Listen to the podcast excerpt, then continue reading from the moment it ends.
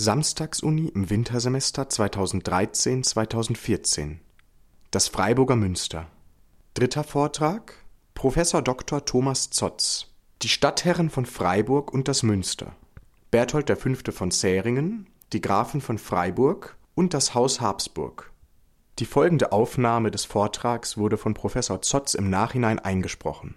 Hierfür möchten wir uns vielmals bei ihm bedanken.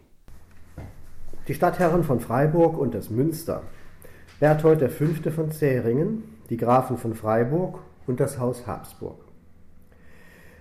Als im Jahr 1513 der neue Chor des Münsters geweiht wurde und damit der gotische Baukörper der Freiburger Pfarrkirche weitestgehend seinen Abschluss fand, blickte Freiburg, erstmals 2091 erwähnt und 1120 mit dem Marktrecht ausgestattet, auf eine bereits rund 400-jährige Geschichte zurück. In diesem Zeitraum erlebten die Bürger drei Adelshäuser als ihre Stadtherren. Anfangs die Herzöge von Zähringen als Gründer der Stadt bis zu deren Aussterben 1218, danach die Grafen von Urach-Freiburg als Erben und Nachfolger der Zähringer im Breisgau.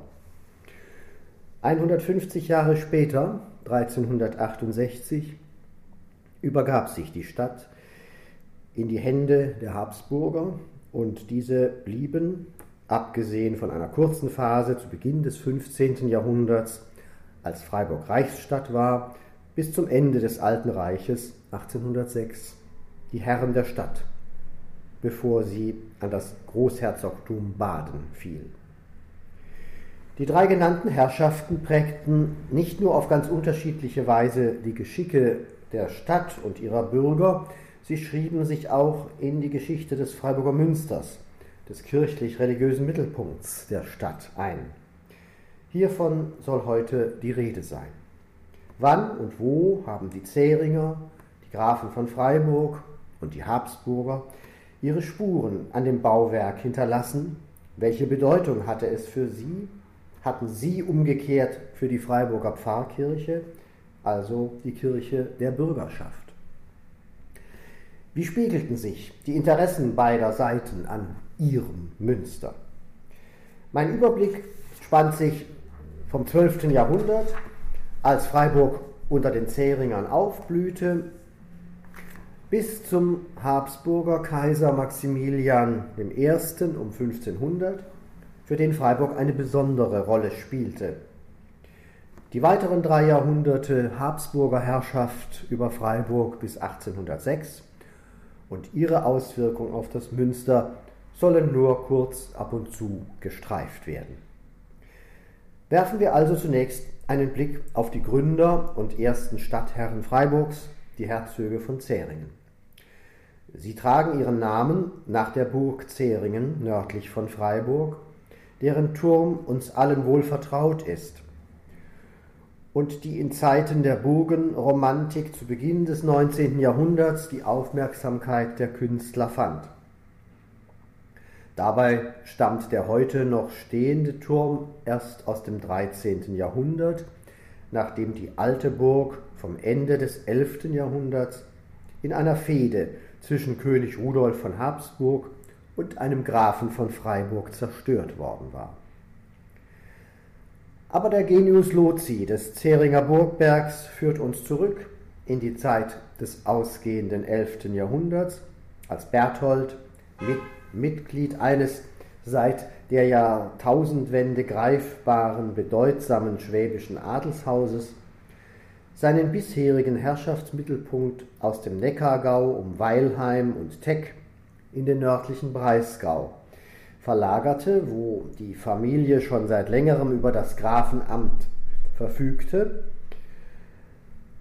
und mit der für die Familie nun namengebenden Burg Zähringen, der Burg und frühstädtischen Siedlung Freiburg und dem von Weilheim hierher verlegten Kloster St. Peter auf dem Schwarzwald ein neues, weltlich wie geistlich geprägtes Zentrum seiner Macht errichtete. All dies geschah in einer Zeit großer Turbulenzen im Reich, als der Konflikt zwischen dem Reformpapsttum und dem salischen Königtum um die rechte Ordnung in der Welt, Stichwort Investiturstreit, Canossa, die Lande und dabei besonders Schwaben erschütterte.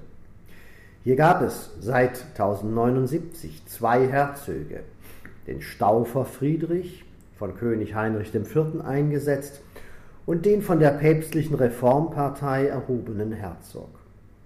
Seit 1092 übte der Zähringer Berthold dieses Amt aus. 1098 gelang es unter Vermittlung Heinrichs IV., diese für alle unerträgliche Situation mit einem Ausgleich zwischen beiden Herzögen zu überwinden. Berthold verzichtete auf das Herzogtum Schwaben, welches fortan in Händen der Staufer blieb, bis zu ihrem Aussterben nach der Mitte des 13. Jahrhunderts. Doch erhielt Berthold aus der Hand des Kaisers Zürich, die edelste Stadt Schwabens, wie der Chronist Otto von Freising um die Mitte des 12. Jahrhunderts formulierte. Doch damit nicht genug. Berthold, der seinen Herzogstitel weiterhin führte, wie auch seine Nachkommen, baute im westlichen Teil des Herzogtums Schwaben entlang dem Oberrhein, im Breisgau, in der Ortenau, auf der Baar und im südlichen Schwarzwald eine eigenständige Herrschaft auf, gestützt auf Burgen, Städte, regionale Adlige und Dienstleute. Aus dem Herzog von Schwaben wurde ein Herzog von Zähringen. Über Heirat fiel Herzog Berthold II., sein gleichnamiger Vater, Herzog von Kärnten, erhielt die Ordnungszahl 1, ein reiches Erbe in Burgund südlich des Hochrheins und bildete die Basis für eine weitere Kernlandschaft der Zähringer Burgund. Hier übten sie als regionale Vertreter des Königtums seit 1127, also wenige Jahre nach der Gründung des Marktes in Freiburg, das Amt des Rektor Burgundier aus. Damit wenden wir uns nun Freiburg im Breisgau und seiner Pfarrkirche zu, deren Bezeichnung als Münster seit dem späten 13. Jahrhundert belegt ist. Freiburgs Anfänge erstreckten sich, wie auch bei anderen mittelalterlichen Städten, über einen längeren Zeitraum. 1091 begann Berthold, ein Jahr vor seiner Herzogserhebung, mit der Errichtung der Burg und einer mit ihr verbundenen frühstädtischen, handwerklich geprägten Siedlung am Fuße des Burgbergs, also im Bereich von Oberlinden. Wenn er diesem neuen Ort den Namen Freiburg gab, so hatte dies nichts mit bürgerlichen Freiheiten zu tun, wie wir sie später im Marktprivileg beobachten können, sondern darf als Ausdruck fürstlichen Selbstverständnisses in jener konfliktreichen Zeit gelten. Von Freiburg hören wir erst wieder zum Jahr 1120, als Konrad, ein Sohn Herzog Bertholds II. von Zähringen, an seinem Ort Freiburg einen Markt errichtete und deren Bewohner mit einem berühmten Privileg begünstigte, berühmt, weil es ein frühes Beispiel für die Rechte und Freiheiten von Bürgern darstellt. Eines dieser Rechte betraf die Mitwirkung der Bürger bei der Besetzung der Stelle des Sacerdos, des Priesters, durch den Stadtherrn, der über die von ihm errichtete und ausgestattete Kirche das Patronatsrecht innehatte. Damit ist das kirchliche Leben im werdenden Freiburg angesprochen.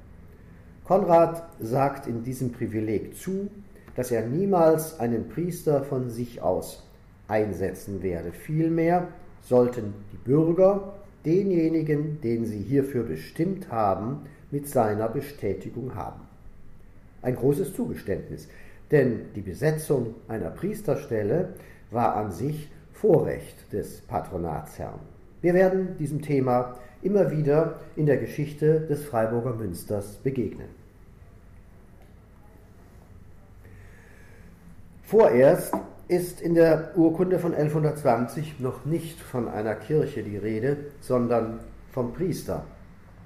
Aber es ist klar, dass an eine eigene Kirche für die Bürgergemeinschaft gedacht war und von dieser hören wir dann auch im Bericht über die Reise des berühmten Zisterziensers Bernhard von Clairvaux an den Oberrhein im Jahr 1146, als er hier für den zweiten Kreuzzug warb, auch in Freiburg.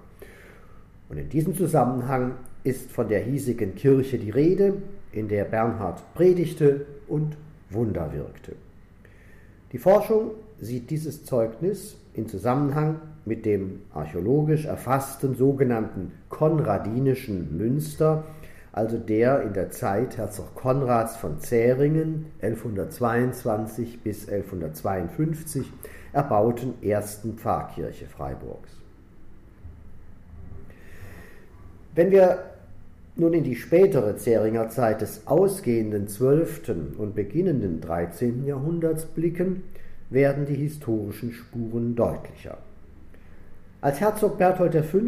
bei seinem Amtsantritt 1186 die Stadt Freiburg, der Stadt Freiburg ihre Rechte und Freiheiten in der sogenannten erweiterten Handfeste bestätigte, wurde in den Wortlaut von 1120 ein für unsere Fragestellung aufschlussreicher Zusatz zum Umgang mit dem erbenlosen Nachlass eines Freiburger Bürgers eingefügt. Hieß es hierzu im ursprünglichen Text, dass ein Drittel davon zum Ausbau der Stadt, womit die Ummauerung gemeint ist, verwendet werden soll, so ist nun Ende des 12. Jahrhunderts alternativ noch ad ornatum oratorii, also zur Verschönerung der Kirche, angegeben. Im späten 12. Jahrhundert ging es also darum, Mittel für den Ausbau der Pfarrkirche zu requirieren und die spätromanische Erweiterung des Chorbereichs legt hiervon ja bis heute ein eindrucksvolles Zeugnis ab. Welche Rolle hierbei der Stadtherr, Herzog Berthold V. im Einzelnen gespielt hat, lässt sich nicht ermitteln, aber wir dürfen davon ausgehen, dass er am Ausbau, an der Verschönerung seiner Stadt größtes Interesse hatte. Die Burg auf dem Schlossberg, noch unter seinem Vater Herzog Berthold IV. oder erst unter ihm, zu einer mehrgliedrigen repräsentativen Anlage ausgebaut, diente ihm als Residenz, wie wir aus der Lebensbeschreibung eines Mönches der Zisterzienserabtei Tennenbach erfahren. Hier wird die höfische Lebenskultur Bertholds V. und seiner Ritter auf der Freiburger Burg geschildert. Die einen waren dem Schach oder Würfelspiel hingegeben, andere führten Reigen auf und sangen zum Orgelspiel, kurzum Gaudium Mundi. In der Zeit Bertholds V. wurde auch die Edificatio Urbis, die Ummauerung der Stadt, offenbar vollendet. Hiervon zeugt noch heute das Martinstor an der Südseite der alten Stadt. Aufgrund der dendrochronologischen Datierung von Holzbalken im ersten und zweiten Obergeschoss, Felldatum Winter 1201-2, können wir davon ausgehen, dass der Bau des mit der Stadtmauer bündigen Tores im ersten Jahrzehnt des 13. Jahrhunderts errichtet wurde. Unsere besondere Aufmerksamkeit hat nun aber dem spätromanischen Neubau des Münsters zu gelten. Welche Bezüge zwischen dem Stadtherrn Herzog Berthold V. und dem Münster seiner Zeit sind zu erkennen? Zunächst gilt auch hier, dass der als Ditissimus, als superreich bei den Zeitgenossen bekannte Stadtherr maßgeblich an diesem Bau beteiligt war. Sicher finanziell, aber auch mit Blick auf die gewichtige an Vorbildern wie dem Straßburger und Basler Münster äh, ausgerichtete Ausgestaltung der Freiburger Pfarrkirche mit einer gekuppelten Vierung und einem Querschiff mit der Verlängerung des Chorraums und den beiden Chorflankentürmen, den sogenannten Hahnentürmen. Mit ihr veränderten sich Struktur und Erscheinungsbild des Baus der Pfarrkirche in Richtung Stiftskirche. Man hat diskutiert, ob Berthold V. die Einrichtung eines Kollegiatstifts in seiner Residenz plante, wie dies für andere Fürsten seiner Zeit, etwa die Welfen in Braunschweig mit der dortigen Stiftskirche St. Blasii, bekannt ist. Über Vermutungen lässt sich nicht hinauskommen, aber die Frage ist in engstem Zusammenhang damit zu sehen, dass Berthold V. seine letzte Ruhe im Freiburger Münster fand. Damit scherte er aus der Tradition seiner Familie aus, deren Angehörige, die herzoglichen Vorgänger, aber auch andere Mitglieder der Familie im Kloster St. Peter beigesetzt wurden. Darin drückte sich die enge Verbundenheit der Zähringer mit ihrem Hauskloster aus und für das Kloster bedeutete die Gegenwart seiner Stifterfamilie in der Grablege eine wichtige Referenz und Stütze. Noch in der Barockkirche des frühen 18. Jahrhunderts wurden, wie wir sahen, die Zähringer ins Bild gesetzt mit Statuen an den Pfeilern der Kirche, vergleichbar den Aposteln an den Pfeilern des Freiburger Münsters. Berthold V. scheint aber sein Grab nun eben nicht bei den Vorgängern und Vorfahren im Kloster St. Peter, sondern in der Pfarrkirche seines von ihm prächtig ausgestalteten Herrschaftszentrums Freiburg vorgesehen zu haben. Scheint, denn es gibt keinen schriftlichen Hinweis auf eine solche Entscheidung von ihm, was aber für diese Zeit auch nicht ungewöhnlich die Überlegung in der Forschung, dass der Herzog, der seitens der Zisterzienser, vor allem der Tennenbacher, als ungläubig und tyrannisch und deshalb exkommunikationsgefährdet geschildert wurde, deswegen nicht in der Klosterkirche von St. Peter, sondern im vielleicht noch nicht geweihten Boden des Neubaus des Münsters bestattet wurde, fand keine Akzeptanz Vielmehr muss man die Dinge von einer anderen Seite her sehen. Die stiftskirchenähnliche Ausgestaltung der Pfarrkirche ist wohl damit in Zusammenhang zu sehen, dass hier eine Klerikergemeinschaft eingerichtet werden sollte, die ähnlich wie die Mönche von St. Peter für das angemessene liturgische Totengedächtnis des Herzogs zu sorgen hatte. Damit kommen wir zur Frage des Grabes Bertholds V. im Münster. Sie konnte in jüngster Zeit von historischer wie archäologischer Seite im Zuge der Umgestaltung des Altar- und Vierungsbereichs im Münster endgültig geklärt werden. Ladislaus Sundheim der aus Ravensburg stammende Hofhistoriograph Kaiser Maximilians notierte 1503 Herzog Berchtold von Zähringen, der List des Geschlechts, starb 1218, begraben zu Freiburg im Breisgau im Chor. An anderer Stelle heißt es in Parochialis Ecclesiae Coro Ibidem. Man tat sich lange Zeit schwer mit dieser Angabe, da das polygonale Sanktuarium des spätromanischen Baus eigentlich keinen Raum für eine Grabstätte bot.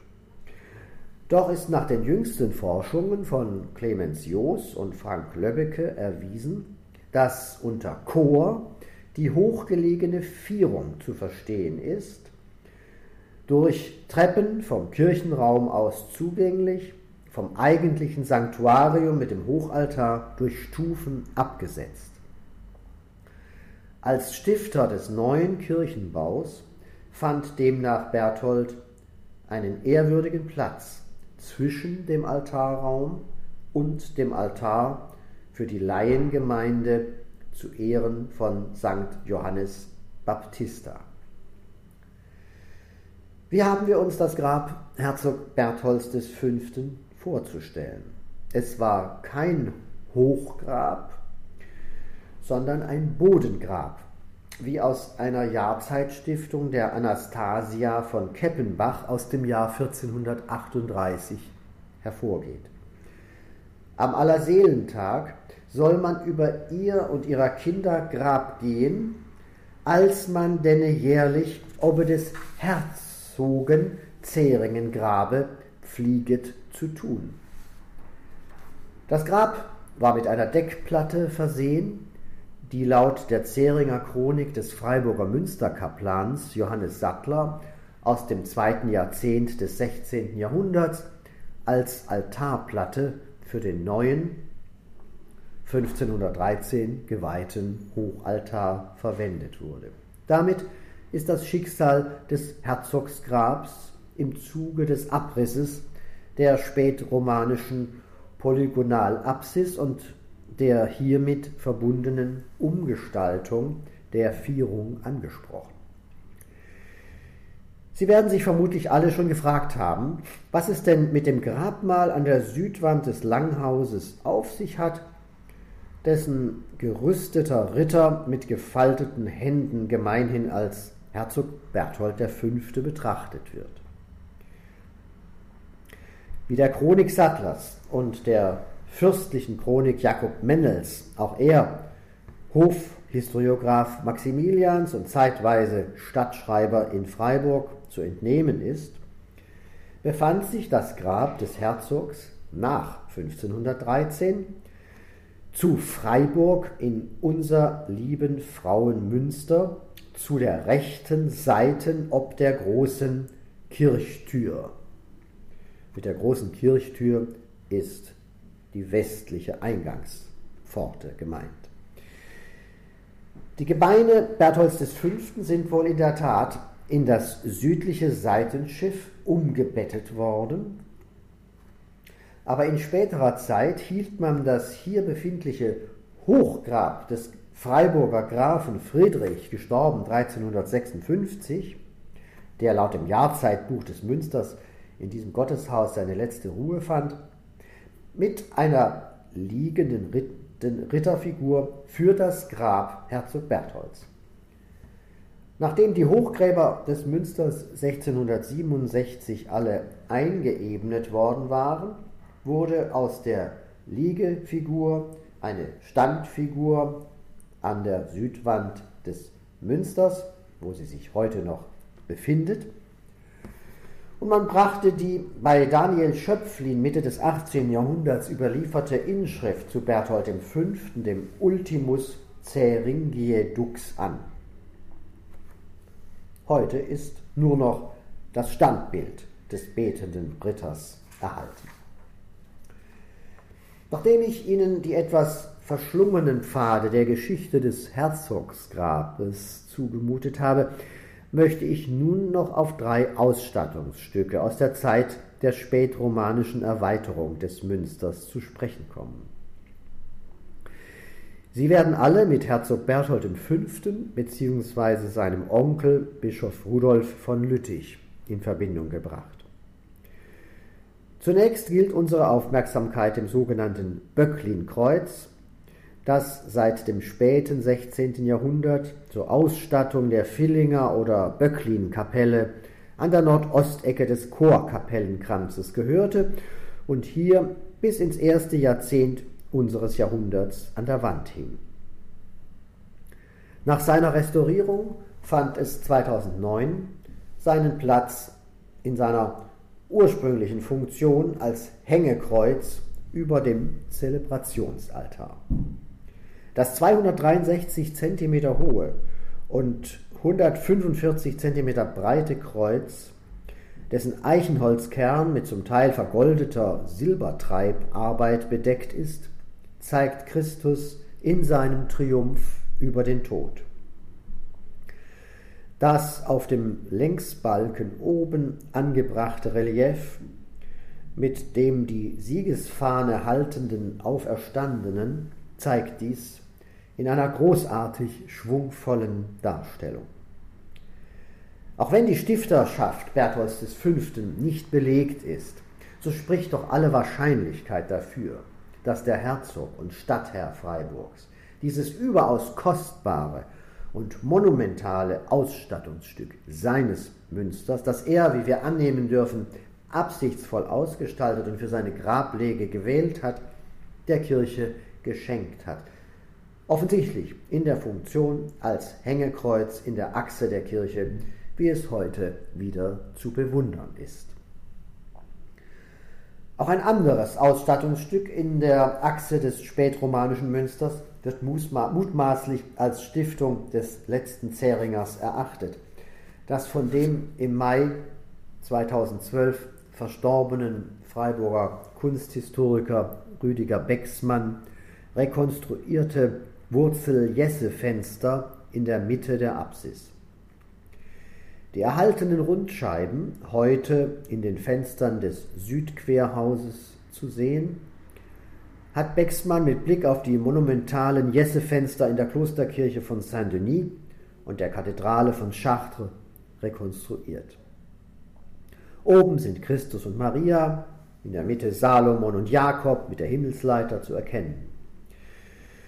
Die laut Bexmann in das Maßgebiet Nikolaus von Verdun und nach Köln, Dreikönigsschrein, weisende Erscheinungsform und Qualität der Scheiben führt zu der begründeten Vermutung, dass nur eine Persönlichkeit mit weitreichenden Beziehungen und finanziellen Mitteln wie Berthold V. als Stifter in Frage kommt. Eine weitere Kostbarkeit des spätromanischen Münsters stellt das Figurenrelief in der ehemaligen Nikolauskapelle im südlichen Hahnenturm dar. Ein thronender, langbärtiger Mann mit Nimbus und Buch in der Hand setzt einem vor ihm Knienden mit Umhängetasche und abgelegtem Stab eine Krone aufs Haupt. Ein schwebender Engel assistiert. Von oben hält die segnende Hand Gottes ein Kreuz. Die Jakobsmuschel auf der Pilgertasche und das Kreuz in der Hand Gottes weisen den Knienden als Kreuzfahrer aus. Wer könnte hier dargestellt sein? Bischof Rudolf von Lüttich, der Onkel Herzog Bertholds V., war 1191 vom dritten Kreuzzug zurückgekehrt und in Herdern gestorben. Er wurde auf Veranlassung seines Neffen in St. Peter beigesetzt, also im zähringischen Hauskloster. Zu seinem Gedächtnis mag Berthold das Relief in Auftrag gegeben haben, das an prominenter Stelle in einer Chorkapelle angebracht wurde. Auch dies muss letztlich Vermutung bleiben, aber die auf den Schweizer Kunsthistoriker Adolf Reinle zurückgehende Hypothese hat doch viel für sich. Damit wollen wir die Zähringer Zeit verlassen, aus der wir ja immer wieder schon in die spätere Geschichte des Münsters vorausgeblickt haben und uns nun der Zeit der Grafen von Urach-Freiburg zuwenden. Als Verwandte und Erben Herzog Bertholds V. traten die Grafen von Urach bei Reutlingen dessen Erbe und Nachfolge im Breisgau an, auch in Freiburg, das für sie bald namengebend wurde.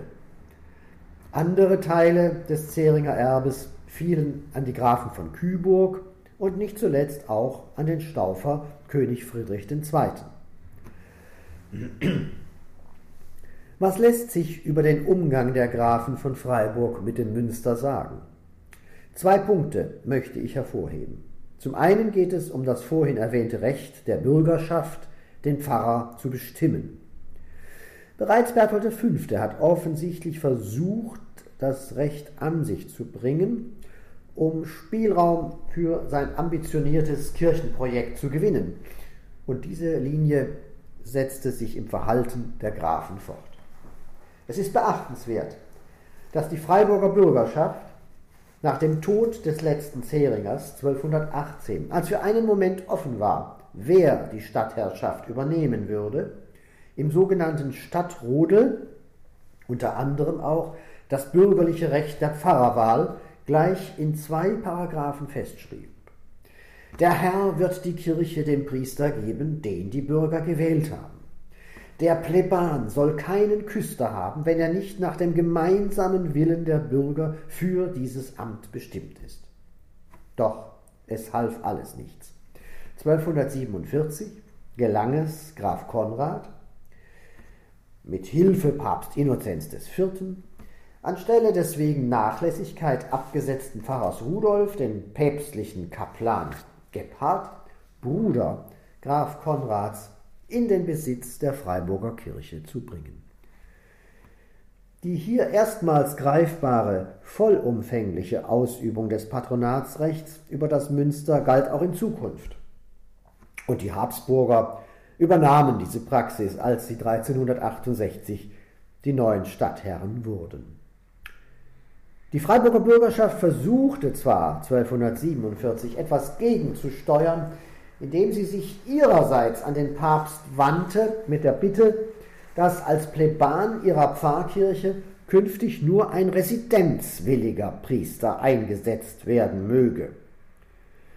Dass also nicht ein Vikar für den anderswo sich befindlichen Pfarrer das Amt ausübt. Aber der Einfluss der Bürger auf die Stellenbesetzung war endgültig dahin. Ende des 13. Jahrhunderts hören wir dann übrigens von den beträchtlichen Einnahmen des Patronatsherrn und des Pfarrers aus den Silberbergwerken. Es waren nicht zuletzt wirtschaftliche Interessen im Spiel. Zum anderen ist wichtig anzusprechen, dass das Münster den Grafen als Stätte ihrer Regierung und Gerichtsbarkeit diente, wie Urkunden von 1238-39 in Majori Ecclesia ausgestellt anzeigen. Das Grafengericht tagte im Chor, wie besonders anschaulich aus der Urkunde der Gräfin Clara von Tübingen, Tochter des in Münster beigesetzten Grafen Friedrich, von 1356 hervorgeht. Wenn ein Herr oder eine Frau von Freiburg, wie in diesem Fall Clara, im Gericht im Münster zu Freiburg auf dem Chor in Eigentums- oder Erbangelegenheiten richtet, wird dies durch die Stadt vorher an drei Donnerstagen ausgerufen. Wer dem nicht folgt, muss der Herrschaft drei Pfund Pfennige zahlen. Das war ziemlich viel Geld damals. Diese Richterfunktion der Grafen kommt in den Grafenfiguren am Westportal des Münsters auf eindrucksvolle Weise zum Ausdruck. Sie wird jeder mittelalterliche Kirchgänger wahrgenommen haben. Für die heutigen gilt das vielleicht nicht mehr ganz so. Längst befinden sich am Münster Kopien dieser Kunstwerke. Die Originale können Sie im Augustinermuseum betrachten. Hier sind sie allerdings tiefer angebracht als am originalen Standort sodass die auf Untersicht gearbeiteten Skulpturen nicht ganz richtig zur Geltung kommen. Die am Westportal thronenden vier Figuren zeigen die Grafen von Freiburg. Die zwei mittleren Figuren sind aufgrund des Adlerwappens als Grafen von Freiburg ausgewiesen, also klar identifiziert. Den zähringischen Adler hatten die Grafen unter Abänderung ihres bisherigen Wappens mit der Übernahme des Zähringer Erbes im Breisgau übernommen. Ein Zeichen dafür, wie sich die Grafen in diese Tradition der Zähringer eingeordnet haben. Am südlichen Strebepfeiler ist ein Graf mit Schwert in Richterpose dargestellt. Das rechte Bein hat er über das linke gelegt den Kopf bedeckt ein barettartiger Hut. Die Grafenfigur am nördlichen Strebepfeiler gleicht der anderen in Sitz, Ausrichtung und Bekleidung, doch stützt sie beide Füße auf, den linken auf ein Hündchen. Dieser Herr erscheint jünger und gibt sich so als Sohn des anderen zu erkennen. Die Forschung sieht in beiden den bereits erwähnten Grafen Konrad von Freiburg, gestorben 1271, und seinen Sohn Graf Egino II. Die beiden weiteren Sitzfiguren ohne Kopfbedeckung und ohne Konsolenwappen geben demnach die beiden weiteren Söhne Konrads, Heinrich und Konrad, wieder. Die Grafenfiguren am untersten Teil des Turms, dort wohl um 1250 angebracht, sollten an dieser Stelle gewiss den herrschaftlichen Anspruch der Grafen über die Stadt und auch über das Münster versinnbildlichen. Die Pfarrstelle war, wie ich vorhin erwähnte, 1247 auf päpstliche Weisung hin einem Bruder Graf Konrads angetragen worden. Man wird aber mit dem in Freiburg in der Schweiz wirkenden Kunsthistoriker Peter Kurmann, der auch in dieser Samstagsuni noch zu hören sein wird, vielleicht noch einen Schritt weiter gehen können in der Deutung. Seiner Ansicht nach verkörpern die Grafenfiguren an den Strebepfeilern als Stützen des Kirchbaus angebracht, vor allem angesichts der ungewöhnlichen Baldachine, wie sie sonst nur heiligen Figuren zuerkannt werden, die Heilsordnung, indem hier die weltlichen höchsten Amtsträger der Stadt in einer Zeit noch guten Einvernehmens des Stadtherrn mit der Bürgerschaft als Garanten, als Akteure eben dieser Heilsordnung visualisiert wurden. Graf Konrad fand übrigens in Münster seine letzte Ruhe, auch hier in der Tradition seines Vorgängers Herzog Bertholds V. Dieses gute Einvernehmen zwischen Stadtherrn und Bürgerschaft hielt allerdings nicht mehr lange an. Das Grafenhaus geriet wirtschaftlich immer mehr in die Krise, verschuldete sich bei der Bürgerschaft und diese gewann zunehmend die Oberhand, auch mit Blick auf das Münster, das zunächst die Oberschicht, dann auch die Handwerkerzünfte mit Stiftungen sich gewissermaßen aneigneten. Zu nennen sind die Apostelfiguren an den Pfeilern vom ausgehenden 13. Jahrhundert und die grandiosen, von den Handwerkerzünften gestifteten Glasfenster aus der Zeit um 1330 im Langhaus. Ferner die städtischen Münsterpfleger, die Münsterfabrik als Bauverwaltung, aber auch die Kaplaneistiftungen. Die hierfür zuständigen Priester bildeten eine eigene Körperschaft, die Präsenz. Heute erinnert daran noch die schmalste Gasse Freiburgs, das Präsenzgässle zwischen Münsterplatz und Herrenstraße. Das 1354 auf den Weg gebrachte gegen 1370-80 dann aber für rund 100 Jahre stockende Projekt des neuen Münsterchores lag denn auch in den Händen des Rates. Als um die Mitte des 14. Jahrhunderts die immer mehr in die Krise geratenen Grafen die Stadt verpfändeten, spitzte sich der Konflikt zwischen Bürgerschaft und Stadtherren zu 1368 kaufte sich die Stadt von der Herrschaft der Grafen frei und unterstellte sich freiwillig dem Haus Habsburg. Damit beginnt die dritte Phase der Stadtherrschaft über Freiburg, der wir uns nun abschließend zuwenden wollen. Die Habsburger als Stadtherren. Das brachte für Freiburg insofern eine veränderte Situation, als die neue Herrschaft anders als die vor Ort auf der Burg residierenden Grafen, im Regelfall fernbar, in Wien oder Innsbruck.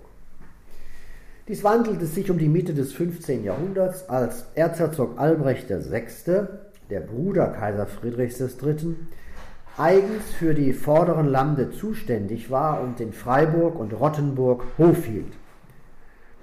Bevor ich diese Phase der habsburgischen Stadtherrschaft und ihre Auswirkung auf das Münster in den Blick nehme, möchte ich Ihnen ein Zeugnis habsburgischer Präsenz und Wahrnehmung der Stadt nicht vorenthalten, nämlich den Bericht über die Krönungsreise König Friedrichs III.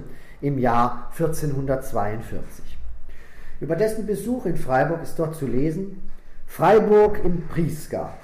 Das ist auch eine schöne Stadt. Vorher war man in Breisach. Und wohl erbaut und ist der Herrn von Österreich und ist gar ein schöner Turm da und gut Fisch und rinnt in allen Gassen fließende Wasser. Da lag meins Herrn Gnad in einem Mönchkloster zu den minderen Brüdern.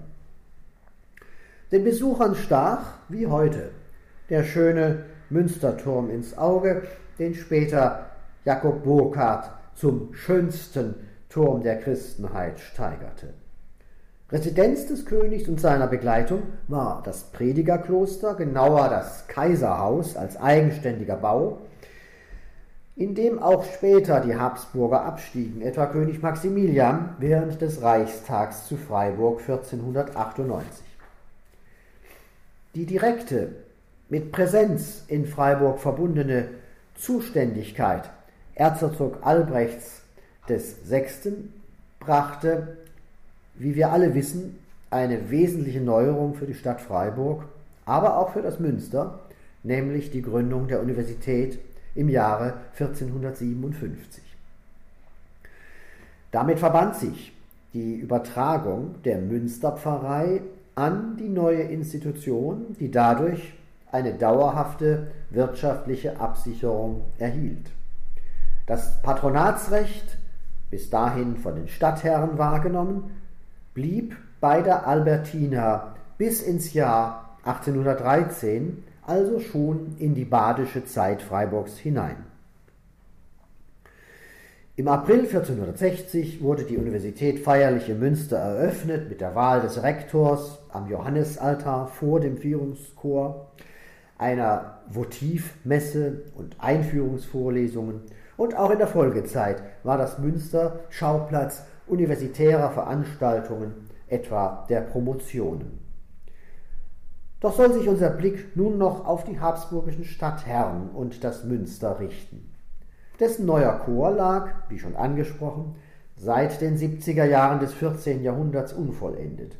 Nun erfolgte eine neue Initiative seitens der Stadt und sicher auch seitens des mittlerweile für die Vorlande zuständigen Herzogs Siegmund des Münzreichen von Tirol, bevor König Maximilian nach Siegmunds Verzicht 1490 hier die Herrschaft übernahm. Auch das Papsttum wurde als Helfer für den Weiterbau bemüht. Sixtus IV. gab 1479 ähm, einen Ablassbrief für den Freiburger Münsterbau aus. Mit Maximilian ist das wichtige Stichwort für den letzten Abschnitt meines Vortrags gefallen. Diesem Habsburger wird nicht zu Unrecht eine besondere Beziehung zu Freiburg nachgesagt. Sechsmal hielt er sich hier zwischen 1493 und 1516 auf, residierte dabei im Kaiserhaus beim Predigerkloster, plante den Erwerb eines Hauses zum Walfisch, den sein Schatzmeister Villinger errichten ließ. Allerdings blieb es bis 1516 unvollendet, sodass der Kaiser hier nie abgestiegen ist.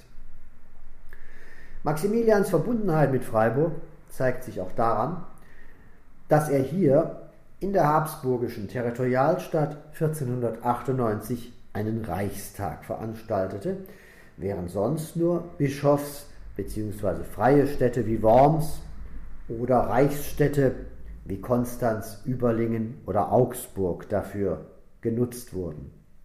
Vor allem aber, das ist für unser Thema wichtig, schrieb sich Maximilian dauerhaft in das Freiburger Münster ein, indem er für den neuen Chor, der zu Beginn des 16. Jahrhunderts seiner Vollendung entgegensehen konnte, Stiftungen machte.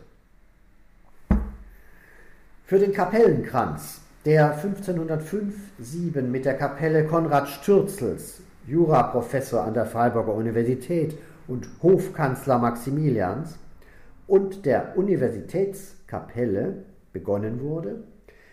gab Maximilian den Auftrag zur Errichtung der nördlichen und südlichen Kaiserkapelle im Chorscheitel, was allerdings erst nach seinem Tod realisiert wurde.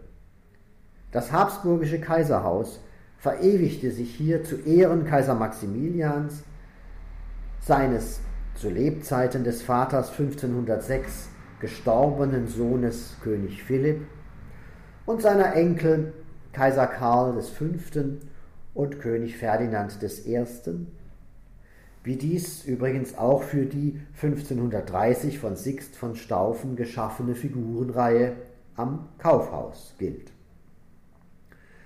Aber nicht nur der Kaiser stiftete Kapellen, sondern auch Persönlichkeiten seiner engsten Umgebung, so außer Konrad Stürzel sein schon erwähnter Schatzmeister Jakob Villinger und sein Diener in der Finanzkammer Jakob Heimhofer. Doch soll nicht unerwähnt bleiben, dass auch seit langem in Freiburg ansässige Familien Kapellen stifteten, so der Bürgermeister und Münsterpfleger Sebastian Blumeneck oder die Familie Locherer. Dem Besucher des Münsters sprengen indes damals wie heute auf besondere Weise die Kaiserfenster im Hochchor ins Auge. Maximilian stiftete sie im Rahmen seines langen Freiburg-Aufenthalts von November 1510 bis März 1511. Die stolze Inschrift am unteren Rand des mittleren Fensters lautet Maximilianus Dei Gratia Romanorum Imperator 1512. Über dem kaiserlichen Wappen mit den Wappen von Österreich, Burgund, Habsburg und Tirol in den vier Ecken sind vier Heilige, denen sich das Haus Habsburg verbunden fühlt, dargestellt. Gebhard von Konstanz, Thomas von Canterbury, Georg und Hubertus. Zu beiden Seiten befinden sich die Fenster mit den Wappen seiner Enkel. Links, ikonografisch rechts und damit auf der besseren Seite, des älteren Karl V. und rechts des jüngeren Ferdinand I. ihrerseits unter einem heiligen Himmel. So leuchtete damals das Haus Habsburg im 1513 geweihten Chor und tut dies heute noch, vor allem bei Morgensonne. Ich fasse kurz zusammen. Wir konnten sehen, dass sich die drei Adelshäuser der Zähringer der Grafen von Freiburg und der Habsburger auf unterschiedliche Weise in das Freiburger Münster eingeschrieben haben. Berthold V. von Zähringen, indem er den Bau der Pfarrkirche des 12. Jahrhunderts durch einen repräsentativen, stiftskirchenähnlichen Neubau zu ersetzen begann, in dem sein Grab Platz finden sollte, in Abkehr von der Haustradition der Grablege im Kloster St. Peter. Mehrere Prunkstücke der Ausstattung dieses neuen Münsters, wie das Böcklinkreuz, scheinen von ihm gestiftet worden zu sein. Die Grafen von Freiburg setzten im 13. Jahrhundert die zähringische Tradition fort. Graf Konrad, der sicher prominenteste Vertreter seiner Familie, fand, wie Berthold V., seine letzte Ruhe im Münster. Unter ihm verlor die Freiburger Bürgerschaft das ihr 1120 zugesicherte Recht der Pfarrerwahl und die Akzentuierung der herrschaftlichen Position der Stadtherren gegenüber den Bürgern kommt auch in den Grafenfiguren am Westportal des Münsters zum Ausdruck. Allerdings geriet das Grafenhaus aufgrund wirtschaftlicher Schwierigkeiten alsbald gegenüber der Bürgerschaft ins Hintertreffen, und diese bemächtigte sich nun auf vielfältige Weise ihres Münsters mit der Stiftung der Apostelfiguren, der Glasfenster, der Kaplaneien. Als die Habsburger 1368 die Grafen von Freiburg in der Stadtherrschaft ablösten, übernahmen sie den Status quo. Eine gewichtige Veränderung schufen sie allerdings für das Münster, indem sie ihr Patronatsrecht an die von ihnen 1457 gegründete Universität übertrugen wodurch das Münster neben Stadt und Bürgerschaft nun einen neuen Träger erhielt. Vor allem aber brachten sich die Habsburger dann in Person Maximilians um 1500 emblematisch in das Erscheinungsbild des neuen Chores ein, an dem seit den 70er Jahren des 15. Jahrhunderts weiter gebaut worden war und der 1513 seine Weihe erhielt. Die Kaiserkapellen im Chorscheitel mit Glasfenstern, die Maximilian und seinen Sohn Philipp bzw. Karl V. und Ferdinand I. im Gebet zeigen, vor allem aber die 1512 von Maximilian gestifteten Chorfenster mit dem kaiserlichen Wappen und den Wappen von Maximilians Enkeln Karl und Ferdinand, auf denen nun die Hoffnung der Dynastie ruhte, sind eindrucksvolle Zeugen der Beziehung der Habsburger zum Freiburger Münster.